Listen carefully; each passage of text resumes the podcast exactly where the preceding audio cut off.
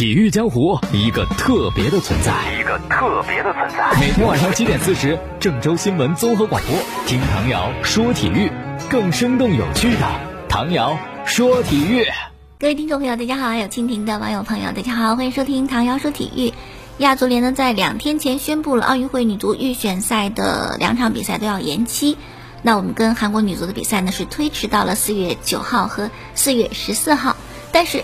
就在四月份，这个主场会放在哪里进行？现在还没有办法决定，要根据疫情的发展再说哈。那么之前呢，韩国足协态度很强硬，不愿意放弃自己的主场，但这次没有办法，他必须得延期。我们不说韩国，说中国女足，我们的首选方案是什么呢？就是如果四月九号，我们是先客后主嘛，如果四月九号这个客场比赛还在韩国进行的话，那我们四月十六号。我们主场比赛也到中国来进行了，肯定那个时候我们的疫情控制的情况要比韩国好，但这应该是一个比较好的结果，是吧？那如果那个时候疫情还没有完全控制住，还需要在其他的啊场地来进行比赛的话，那么中国女足呢，还是按照原来的计划把备选的主场定在悉尼，所以说已经确定延期。而且不好说主场在哪里。那么足协跟女足教练组商量以后呢，决定女足暂时还不回国了，依然留在澳大利亚进行训练，备战四月份的比赛。女足留在澳大利亚备战，但有一个人他回来了，他的名字叫林良铭。有没有对他了解或者哎熟悉或者哦听到过这样一个名字的球迷朋友哈？他呢加盟到了大连人俱乐部。昨天下午，大连人俱乐部正式官方宣布的。这个加盟呢不是买断，而是租借。那如此说来呢，林良铭自从二零一五年夏天离开广州富力以后，留洋四年半，终于回到了中超。说说当初林良铭的留洋，他一九九七年出生，是九七级里边名气最大的两名球员之一。那一位最大的是谁呢？就是张玉宁。好，九七年出生，到了二零一五年。十八岁的时候呢，还在广州富力梯队的林良铭得到了西甲豪门皇马的青睐。经过不算特别坎坷的谈判，林良铭呢最终是三十万欧元的转会费转会到了皇家马德里，签约五年的时间，成为第一位穿上皇马球衣的亚洲球员。一时之间名声大噪，风头无两，好像看到了未来的球王在这里。那么到了皇马呢，肯定不会在一线队踢球啦。所以在皇马的前两个赛季呢，林良铭一直在卡斯蒂亚，就是皇马 B 队效力，有一定数量的出场机会吧。但他在 B 队的表现，距离他升到皇马一队啊，相距甚远。于是呢，两年以后，林良铭被皇马外租到了阿尔梅利亚。阿尔梅利亚是西乙 B 球队第三级，在这么一个球队当中呢，出场六十四次，打进十二球，也还算是一线的主力。去年夏天，跟皇马还有一年合约的林良铭被皇马。最终放弃，当时就传说啊，他要回到中超联赛，什么上港啊、恒大呀、国安呐，他就都坐不住了。后起之秀、未来之星，跟他传出了绯闻。但最终呢，李良铭决定，我不走啊，我不回去，我还留在这里，要证明我自己。这个跟什么董方卓啊、张玉宁都特别的像哈。所以呢，去年夏天他并没有回到中超，那去哪里了呢？下一站到了葡萄牙。成为葡乙球队贡多马尔啊，这个俱乐部呢是中方投资的一个俱乐部啊，成为这个球队的一员。可是这个队呢也没用他，买了以后转手就租给了葡超球队马里蒂莫。哎呀，到了这个球队就可惜了，半个赛季下来，林良铭在马里蒂莫的出场次数为零。今年初呢还被球队撤销了一线队的报名，可以说在葡超的半年时光里边，日子就这么浪费了。那么林良铭租借到的马里蒂莫呢，还有一个中文译名叫做马德拉航海。马德拉群岛在地理上隶属于非洲的，跟葡萄牙首都里斯本相距一千公里，所以说这个生活上啊，林良铭很不适应。哎，就在前不久，那么大连人队呢就飞到欧洲进行拉练，林良铭就以试训球员的身份加入到球队的训练当中。凭借着在欧洲学到这么些东西，很快林良铭得到大连教练组的认可。那经过谈判呢，以租借球员身份成为大连队的一员。不过呢，按照足协的规定啊，林良铭的首签属于广州富力，所以大连租借林良铭呢还要用转会的名额。不过呢，对于林良铭来讲，你在欧洲打不上比赛，转就转回来吧。我觉得应该算一个正确的选择吧。超联赛的转会窗已经正式的关闭，新赛季各个球队的转会工作基本上告一段落了。最新的身价排行，上港第一，紧随其后的广州恒大嘛，然后北京国安、山东鲁能。那这是身价排行榜，还有一个排名的是年龄，哪支球队最年轻？好吧，告诉大家，中超新赛季最年轻的球队是江苏苏宁，他的平均年龄是二十五点八岁，比那个要刮起青春风暴的恒大还小了半岁。要知道，恒大新赛季就想变得年轻，放走冯潇霆、曾诚、郜林等等众多老将。那在这样一种情况下，苏宁队的平均年龄比恒大还要年轻，实属不易。好，就说到年纪啊，那么排在第二年轻的球队呢是河北华夏幸福，二十六岁；上港和大连人俱乐部也都挺年轻的，小于二十七岁。苏宁啊，哎，确实就嫩一些。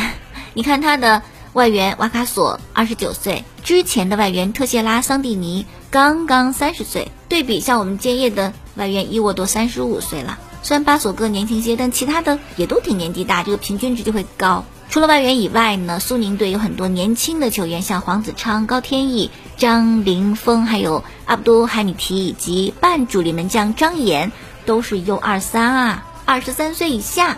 此外，像主力里昂、罗晋、谢鹏飞，也只有二十六，所以说这个球队确实是很年轻的。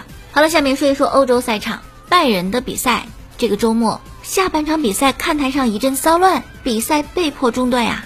根本就踢不下去了啊！拜仁主教练弗里克、CEO 鲁梅尼格、名宿卡恩、球员穆勒等等都到看台下面进行劝阻，没有用。球员一看，那我们回去吧，都回到了球员通道。哎呀，就挺乱的哈。那么到底怎么回事呢？就得说说拜仁的对手。这场比赛，拜仁对阵的是霍芬海姆。拜仁球迷对霍芬海姆有意见，有些球迷就举的有一些标语旗帜，上面的言语是侮辱霍芬海姆老板霍普的。那为什么呢？因为他们觉得霍普动了规则。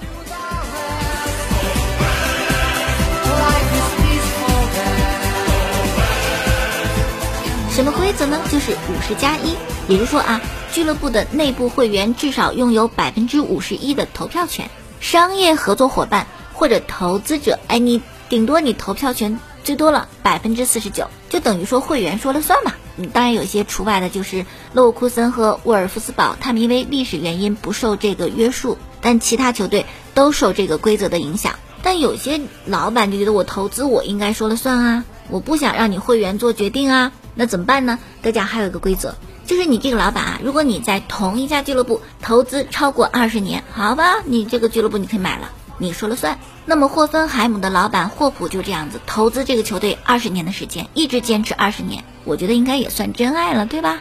那么按照规则投资二十年，这个俱乐部人就买走了，说了算了。而其他一些球迷就认为破坏了传统，触犯了德国俱乐部由球迷也就是会员共同拥有的这么一个天条，开了一个很坏的先例啊，所以就很反对霍芬海姆，反对霍芬海姆的老板霍普。最来劲儿的就是多特蒙德的球迷。门兴啊，也差不多啊，都是都是这样。门兴那场对霍芬海姆的比赛也是让裁判吹停嘛，也是弄不下去。好，这简单介绍一下这场比赛的插曲啊。那么英超赛场，利物浦客场零比三输给了沃特福德。哦，那么跨赛季的四十四场联赛不败这个记录就被终结。主教练克洛普不满意啊。当然，赛后发布会你不能说我不满意哈。怎么讲呢？说这个对于联赛不败，我是这么想的啊，总要输球，总要发生。那今晚就发生了嘛。所以说呢，你这个赛季不败的记录没有能够达成，我也不失望。我也明白，不是你想破纪录就能破纪录。那么利物浦要破什么记录呢？就是阿森纳曾经创造的英超联赛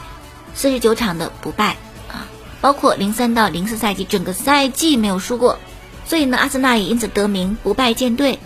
虽然已时隔很多年，但却是阿森纳最令人称道的成就之一，也是温格教授值得赞叹的。职业生涯的一个纪念。那本赛季利物浦状态惊人啊，已经有四十四场不败了，眼瞅着破进了阿森纳的记录。所以当今天零比三利物浦输的时候，哇！阿森纳官方推特立刻开了玩笑，第一时间更新状态，只有一个字：呼，长出一口气的意思啊，没有多写。但是这个“呼”字背后的含义，大家都明白。那阿森纳的球迷也开心啦，就跟在这个推特后面啊，写留言、发图片，有温格大笑的图片，还列出当年的数据，感慨球队曾经的辉煌。利物浦球迷看就反唇相讥：“哎呀，那都是历史了，好吧，老掉牙过去的东西。”我提醒你吧，你刚刚在欧联杯被淘汰出局了。而沃特福德球迷也坐不住了啊，就表示说：“阿森纳，你不要美了，你先感谢我们，感谢我们。”那么这边厢呢，利物浦输了啊，利物浦的死敌曼联球迷好开心，向阿森纳送上祝福啊，你们的记录没有被打破。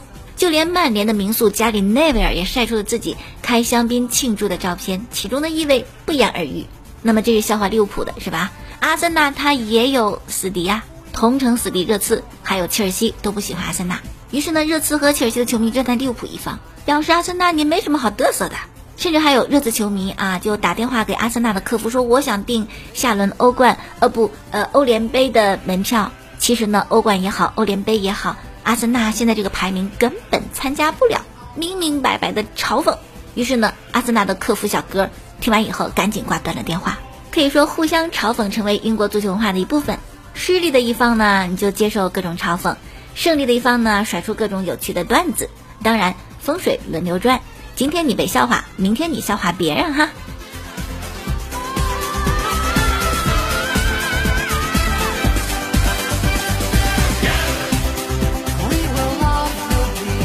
哎呀，说的有点啰嗦了。那剩下时间，我们先先说吧，先说这个西班牙的国家德比，巴萨客场对阵皇马。赛前的发布会，巴萨主教练塞蒂呢就说。我们目前领先皇马两分，所以皇马压力可能更大一点。而且呢，不要跟我说过去的比赛结果，那些都无济于事。每场比赛都不一样。哎，这个我倒是支持的啊，就是你不要翻过去的比赛记录，没有用的，只代表过去，不代表现在。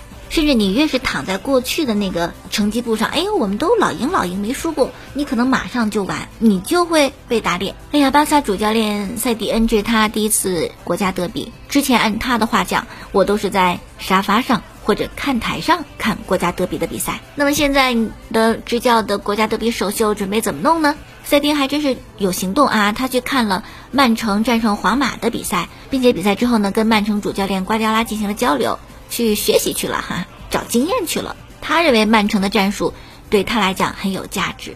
此外，就是阿尔巴进入到了国家德比的大名单，我觉得这是一个好事儿。毕竟，嗯，巴萨的后防线确实少人，不过状态怎么样不好讲。阿尔巴其实，在四五年前成名之后呢，还是挺挺亮点的。特别阿尔维斯离开以后呢，觉得都是阿兹辈儿啊，阿尔维斯的接班人，他都明显跟梅西的配合，包括。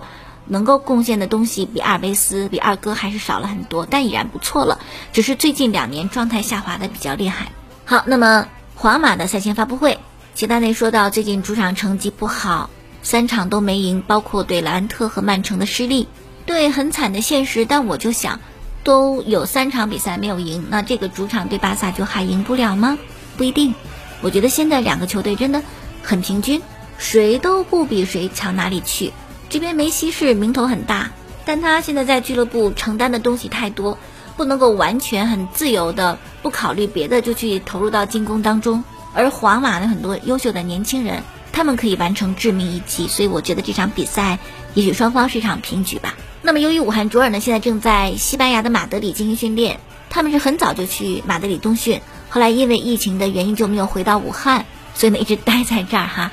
那么，皇马邀请他们全队到伯纳乌观看西班牙的国家德比。伯纳乌坐满是八万零三百五十四人，应该是座无虚席了。说到西班牙的国家德比是皇马对巴萨，世界足坛最为势均力敌的国家德比。从一九一六年三月六号第一场开始，交战二百四十三次，巴萨胜九十六次，皇马胜九十五次，真的就势均力敌。跟他们比较相近的是巴西国家德比，克林蒂安对弗拉门戈，克林蒂安胜了五十三场，弗拉门戈五十五场。其他的就稍微有点大啊，像意大利国家德比，尤文获胜一百零一次，国米七十一次；英格兰国家德比，曼联八十次，利物浦六十七次；阿根廷国家德比，博卡八十九次，河床八十三次。葡萄牙国家德比，波尔图九十五次，本菲卡八十八次。好，今天节目就说这么多了，感谢大家的收听。过去的节目录音在蜻蜓 FM 上搜索“唐瑶说球”，明天我们再见。